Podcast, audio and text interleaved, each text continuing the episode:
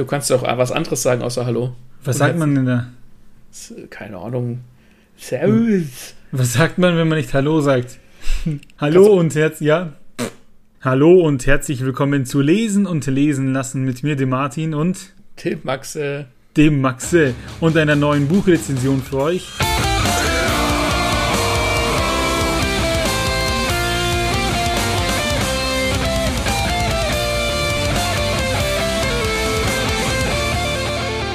Heute ein Manga.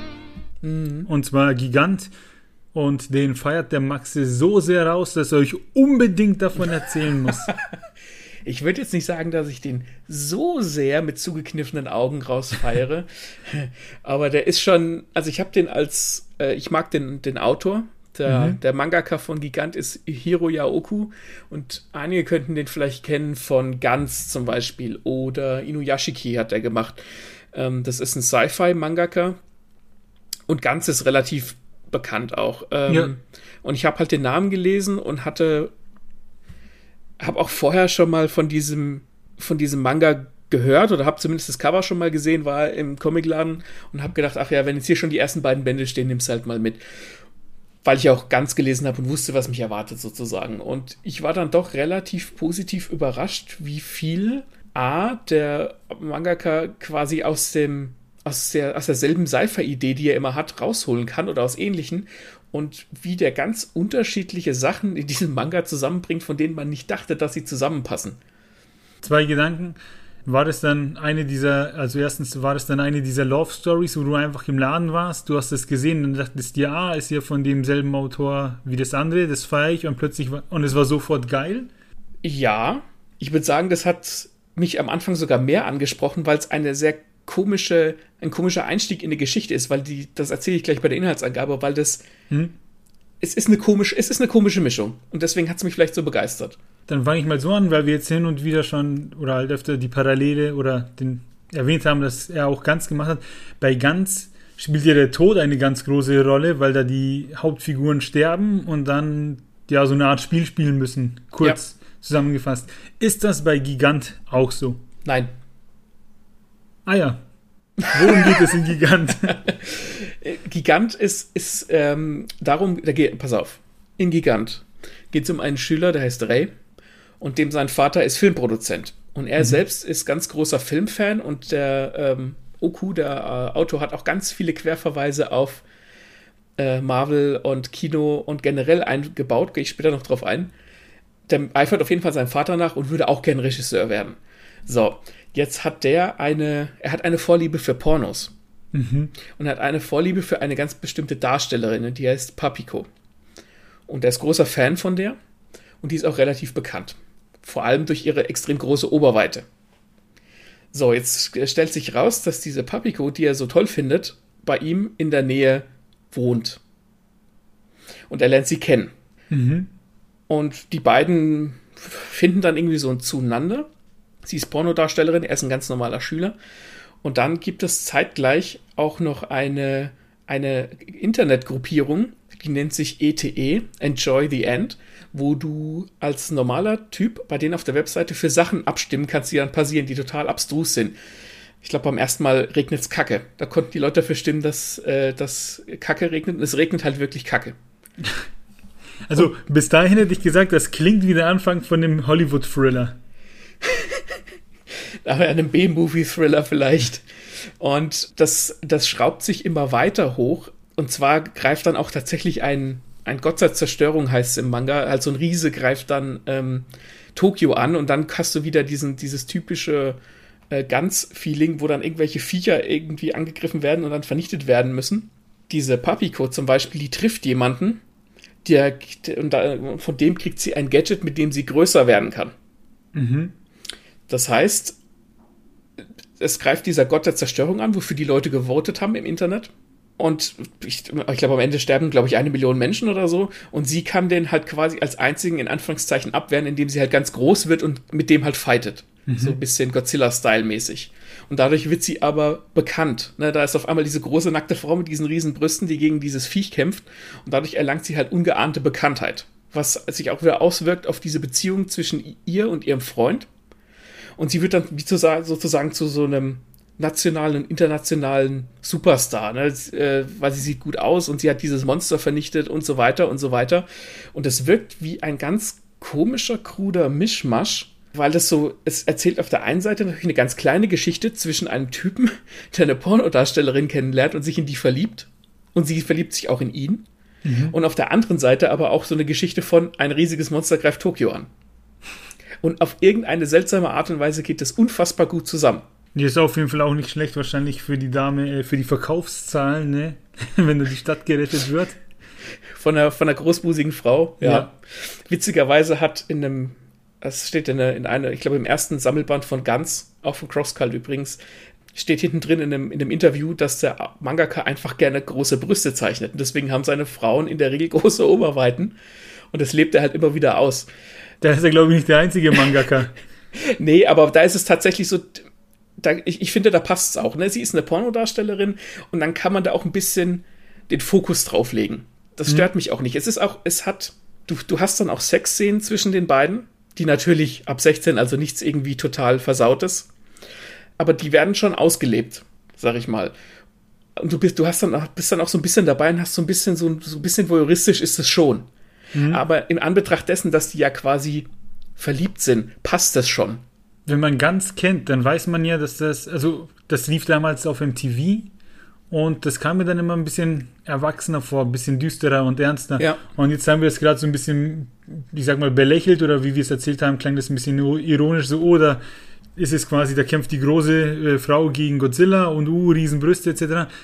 Aber ich glaube, oder ist es so, dass es bei diesem, wie soll ich sagen, bei dem Manga, dass er sich trotzdem sehr ernst nimmt, das ist nichts Ironisches. Ja, wie soll ich das sagen, ja und nein. Er nimmt es sich sehr ernst, weil das, da greift so ein großes Viech Tokio an und es geht darum, dass Menschen sterben. Gleichermaßen, was der, was der äh, Mangaka immer macht in seinen Mangas, der, du kannst, wenn du die liest, das sind immer so Zeitkapseln aus der Zeit, wo sie geschrieben wurden. Mhm. Und der bringt zum Beispiel echte soziale Medien in seine Geschichte rein wo du dann auch manchmal nur ein Panel hast, wo du dann halt so wie bei Twitter halt so die Kommentare siehst, wo die Leute sich drüber lustig machen, haha, guck mal, wie große Titten die hat, hahaha. Und obwohl sie eigentlich gerade die Stadt rettet. Das heißt, der, der, ähm, der setzt es immer so ein bisschen gegenüber. Der bringt diese, okay. diese Nähe zur Realität und diese Gefährlichkeit von Social Media auch rein. Also am, am Anfang ist es, ähm, ist es auch so, dass sie die erstmal alle auslachen und dann feiern die auf einmal alle äh, das Internet, die, die Puppy-Code, weil sie halt ne, Tokio gerettet mhm. hat. Und dann gibt es auch eine Szene, wo, der, wo du bei der Hauptfigur bist und du weißt nicht, ob diese Papiko gerade noch lebt, weil es halt wieder einen Angriff gab. Und er, er, du siehst dann nur, wie er quasi in den sozialen Medien liest, wie die Leute sagen, ah, die ist tot, nein, die ist doch nicht tot. Und du fieberst dann quasi mit dem mit, weil du nur passiv durch diese sozialen Medien die Infos kriegst. Und der setzt die extrem geil ein in dem, in dem Manga. Ah, ach, okay, ich verstehe. Das heißt, die Story wird quasi nicht durch, nicht durch das Vorortsein erzählt, sondern durch Erfahrung, nicht Erfahrungsberichte, durch, durch die Medien. Durch die sozialen Medien, nur in okay. diesem einen speziellen Kapitel. Also nicht immer. Also aber, so, okay. Der bringt die quasi die sozialen hm. Medien immer wieder rein und schafft dann auch so einen so Spiegel unserer Gesellschaft, ne, wo auch ganz schnell irgendwas rausgefeiert hm. oder rausgehasst wird. Ist die Story eigentlich schon vorbei? Nee, wir sind gerade bei, ich müsste lügen, Band 6, glaube ich. Und ich meine, ich weiß nicht, wie viele äh, Bände es gibt, aber es gibt nicht so arg viele. Ich glaube acht oder elf, also nicht, nicht so wahnsinnig viele. Okay, und diese Seite interessiert mich, wo die Leute abstimmen können, ob irgendwas passiert. Erfahren wir, wer hinter dieser Seite steckt und wer macht dann diese Sachen? Noch wissen wir es nicht. Okay, aber diese Frage, stellt die sich? In den, ja, ja, da, da, okay das, da, du kriegst auch oftmals ähm, dann die Medien mit, also wie die Leute dann, die Familie von dem äh, Ray zum Beispiel Fernseh guckt und dann sprechen sie darüber, wer sind diese Seite, wer steckt da dahinter. Mhm. Also in, in den ganzen Mangas von diesem Mangaka spielen die Medien immer eine große Rolle, sodass du das Gefühl hast, das betrifft nicht nur in der kleinen Blase die Hauptfiguren, sondern in dem Fall ganz Japan. Ah ja. Und es gibt auch unfassbar viele popkulturelle Querverweise. Also da gibt es zum Beispiel dann auch Panels, wo der Shinzo Abe, der vorherige japanische Premierminister, auftaucht oder wo über Trump geredet wird. Oder in New York zum Beispiel taucht dann der Marshmallow-Mann aus Ghostbusters auf. so cool. Und der, der, die Hauptfigur hat auch immer so einen Rucksack, da sind dann irgendwelche Star Wars Buttons drauf, der hat eine Iron Man Figur rumstehen, du hast, du siehst, dass da eine PlayStation 4 bei dem im Zimmer steht. Das heißt, dadurch, dass der so viele Sachen aus dem echten Leben nimmt und da reinzeichnet, hast du da halt wirklich das Gefühl, es spielt in der echten Welt. Und das ist total cool. Ich habe manchmal das Gefühl, wenn Comics zu realist realistisch sind, dass ich sie nicht ernst nehmen kann, weil es mir so vorkommt, als würde man mir das Leben vorgaukeln. Ja, gut, das kommt, das kommt natürlich darauf an, ob man das mag. Wenn du sagst, du willst irgendwie so aus der Realität fliehen und willst das gar nicht, dann ist das nichts für dich. Hm. Aber äh, ich finde das halt ziemlich clever, so, ne, wenn es dann auf, wenn auf einmal da der Shinzo Abe ist, der irgendwas erzählt ja. zu irgendeinem fiktiven Ereignis, dann denke ich mir, ja, das fühlt sich jetzt irgendwie echter an der Oku, der das gezeichnet hat, scheint auch selbst ein großer Filmfan zu sein und er lebt sich dann so ein bisschen durch die Hauptfigur aus. Also in dem letzten Band, den ich gelesen habe letzte Woche, unterhält sich der Ray mit einem Klassenkameraden darüber, dass der Martin Scorsese Marvel-Filme ja voll scheiße findet. Und du liest es in diesem Manga und du weißt, dass es da, keine Ahnung, vor einem halben oder dreiviertel Jahr mal so eine Aussage von ihm gab und du verstehst, dass da irgendwie die Realität mit reinfließt. Und das finde ich persönlich ziemlich cool. Vor allem, weil sich das wahrscheinlich, was er da sagt, ganz viele auch so gedacht haben. Ja, ja. also das ist, das ist einfach ziemlich cool. Es ist wie so eine Art, ähm, wie soll ich sagen, wie so ein, also würdest du eine Erde oder ein Tokio oder eine Geschichte aus einem Paralleluniversum erleben, wo halt was anderes passiert ist. Trump ist trotzdem Präsident, aber es greifen halt auch Viecher die USA an, also es geht dann um die ganze Welt und das ist irgendwie ganz cool.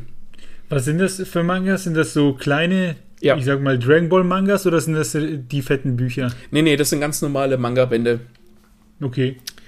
Das Coole ist halt auch, dass das so eine weltumspannende Geschichte ist und dann geht es da um, darum, die Welt zu retten und sowas. Es geht aber auch ist, mm, um die Figuren selbst. Also diese Papiko ist nicht nur irgendwie eine Tussi mit großen Brüsten, die Pornos dreht, sondern da geht es auch darum, dass sie zum Beispiel von ihrer Familie verstoßen wird und die aber trotzdem Geld von ihr wollen, weil sie erfolgreich damit ist.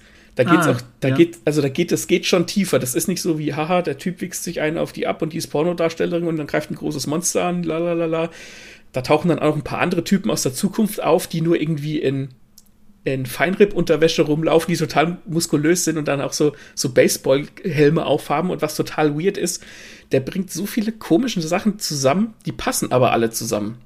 Für mich ist das Spannendste aber jetzt bei allen den Sachen, die ich gehört habe, immer noch diese Homepage und dass man dafür voten kann, äh, was passieren soll, weil ich mich, weil ich mich frage, ne, wer hat diese Homepage aufgezogen und wer sind diese Leute und warum können die das? Das wäre für mich schon ehrlich gesagt ausschlaggebend, mich damit zu beschäftigen mit der Serie. Ja, äh, ich kann die auch nur empfehlen. Ich, es geht nicht hauptsächlich um die, also es geht schon um die und die Frage wird sich gestellt, aber es hat vielleicht sogar noch einen etwas größeren, ein etwas größeres Augenmerk auf die Beziehung von den beiden so dass du halt auch wirklich das Gefühl hast, okay, das sind echte Personen, das sind nicht nur Abziehbildchen, sie, er ist nicht so nur ein, ein doofer Schüler und sie ist nur eine Pornodarstellerin, sondern die Beziehung von den beiden wird auch ausgeleuchtet. Na dann, leuchtet mal aus und wenn ihr seht, dass die Vögel wieder tief liegen, dann nehmt den Regenschirm mit, denn es könnte scheiße regnen. also Gigant von Hiroya Oku ist durchaus sehr zu empfehlen, wenn man offen ist für ein bisschen Weirdness und Coming of Age.